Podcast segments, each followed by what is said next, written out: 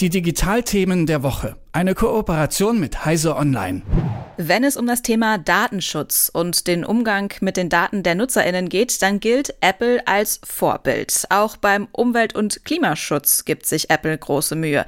Da könnte man meinen, dass das Unternehmen auch viel Wert auf die Zufriedenheit von Mitarbeiterinnen und Mitarbeitern legt und da vielleicht auch liberaler ist, als man es aus der amerikanischen Arbeitswelt kennt.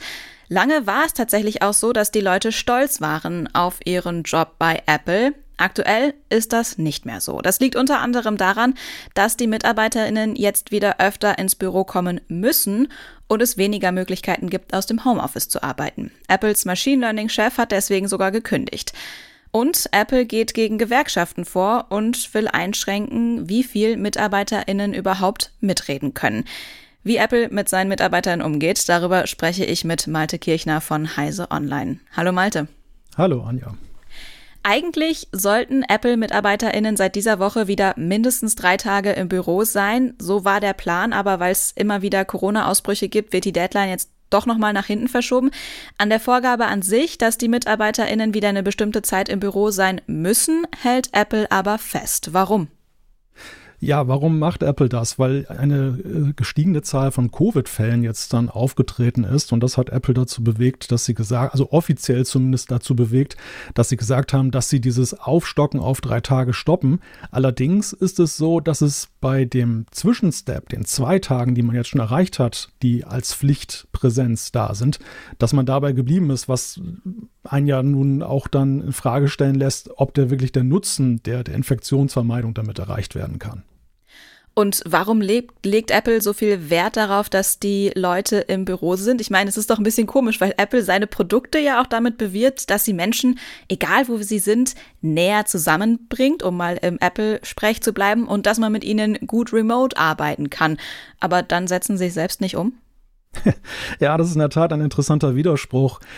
Apple selbst sagt, aber das sagen sie nur intern, also nach außen hin sind sie sowieso sehr zugeschlossen, was das Thema angeht, dass die, diese Präsenzkultur eben beflügelt, inspiriert. Man, man trifft sich auch auf dem Flur, man brütet gemeinsam Ideen aus und das gehe angeblich nicht so, wenn jetzt in, in der Remote-Arbeit.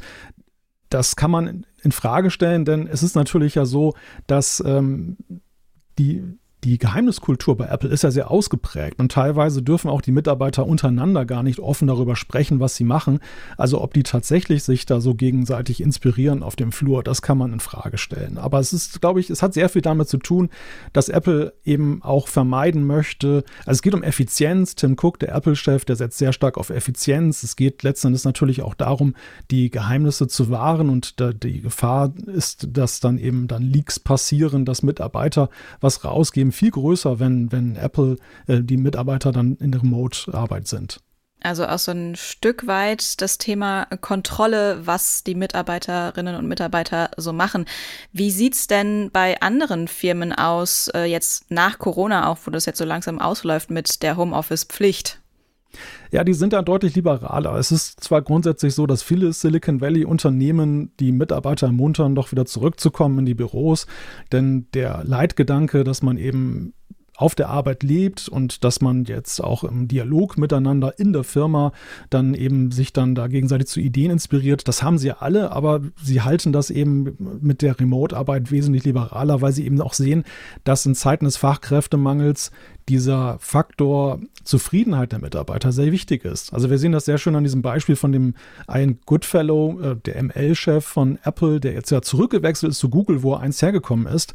Dort soll man ihm dann gleichwohl eingeräumt haben, dass er dort nämlich dann auch dann vollständig remote arbeiten kann, wenn er das möchte, obwohl eigentlich so der Grundsatz gilt, es wäre schön, wenn er ins Büro kommt.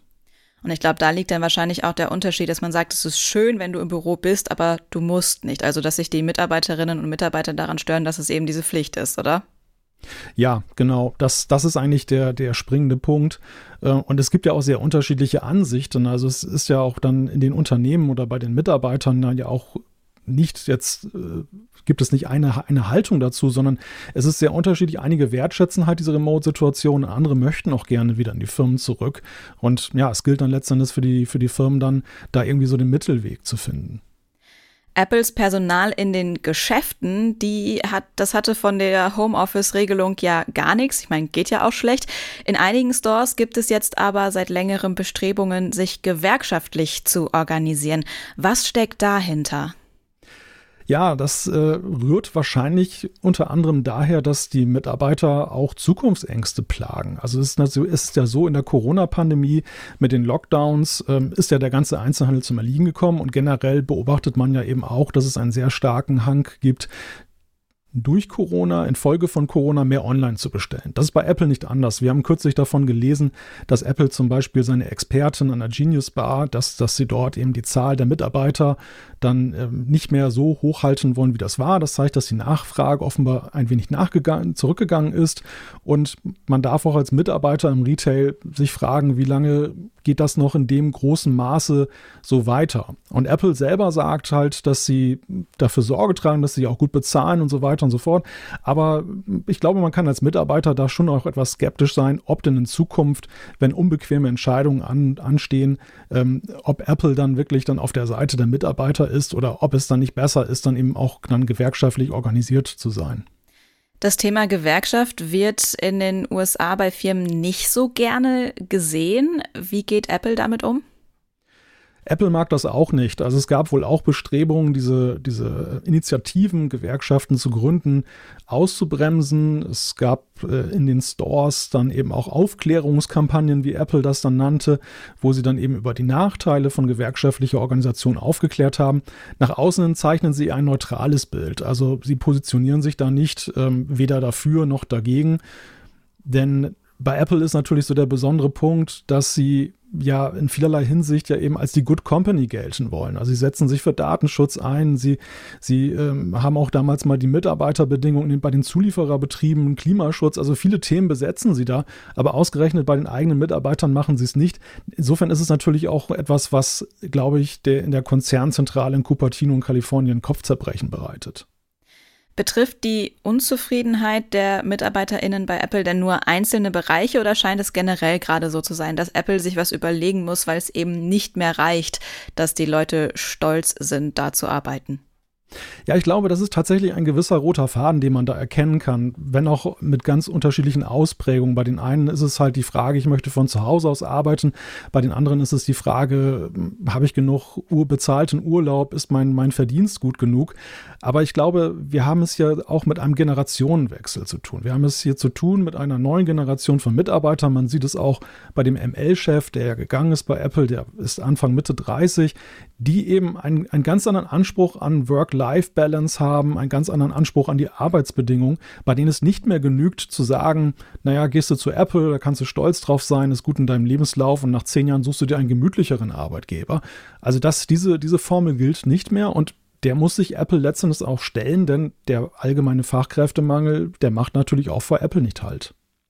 Apple fordert seine Leute auf, wieder mehr ins Büro zu kommen und in den Stores verlangen die MitarbeiterInnen bessere Arbeitsbedingungen. Malte Kirchner von Heise Online hat uns die Situation erklärt. Vielen Dank für das Gespräch. Gerne. Die Digitalthemen der Woche. Eine Kooperation mit Heise Online.